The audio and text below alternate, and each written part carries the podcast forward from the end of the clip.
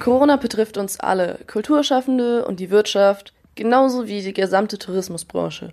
Guido Kramer, Besitzer vom Reisebüro Kramer in Fürth, weiß, wie die aktuelle Situation in den heimischen Reisebüros gerade ist. Natürlich sehr schwierig. Äh, wir nehmen natürlich aktuell kein Geld ein. Und noch dazu kommt, dass natürlich auch die bestehenden Buchungen abgesagt werden und somit auch das bereits verdiente Geld jetzt wieder wegbricht. Für alle Reisen, die abgesagt werden, müssen wir die kompletten Provisionen wieder zurückgeben. Das heißt, das ist alles weg, was wir erwirtschaftet haben. Das heißt, die Reiseveranstalter ziehen uns da unsere Provisionen wieder ab, letztendlich, und das vom letzten halben Jahr. Für viele steht jetzt schon fest, nach dem ganzen Mist muss ich hier erstmal raus, Urlaub machen.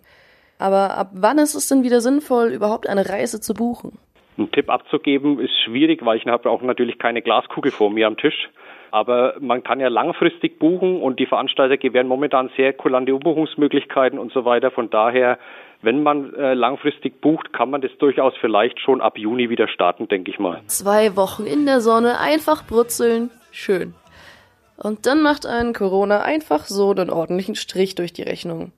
Nicht nur die Laune ist im Keller, sondern statt Cash gibt's auch nur einen Gutschein zurück. Super. Naja, Guido Kramer vom Reisebüro Kramer Infurt hat auch dafür den passenden Ratschlag für euch. Ja, diese Gutscheinregelung ist ja auch gesetzlich gar noch nicht durch. Das muss die EU ja eigentlich absegnen, was sie momentan noch nicht getan hat.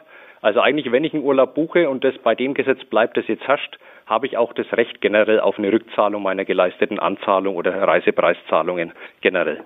Kann natürlich im schlimmsten Fall dazu kommen, dass ich das einklagen muss oder per Mahnbescheid, aber ich hoffe, dass das bei den wenigsten der Fall ist. Die vermutlich besten Chancen, zumindest auf ein bisschen Urlaub, haben wir dieses Jahr vermutlich vor der eigenen Haustür. Es muss ja keine Auslandsreise sein, um diesen Sommer noch richtig abschalten zu können. Also ich denke auf jeden Fall, die Nord- und Ostseeküste ist auf jeden Fall eine sehr schöne Region bei uns. Für alle, die das Meer lieben, aber auch für Leute, die natürlich wanderbegeistert sind, würde ich auf jeden Fall mal die deutschen Alpen auch vormerken. Ja, wichtig wäre halt lokal zu buchen oder in seiner Region zu buchen, um einfach den Einzelhandel zu unterstützen und einfach damit der stationäre Vertrieb, also Reisebüros und andere Läden auch einfach weiter existieren können. Das ist halt das Wichtige an der Sache. Wenn ihr also in nächster Zeit einen Urlaub buchen wollt, setzt euch ins Auto, dreht Max Neo auf und fahrt ganz oldschool, aber mit frischer Mucke in das örtliche Reisebüro.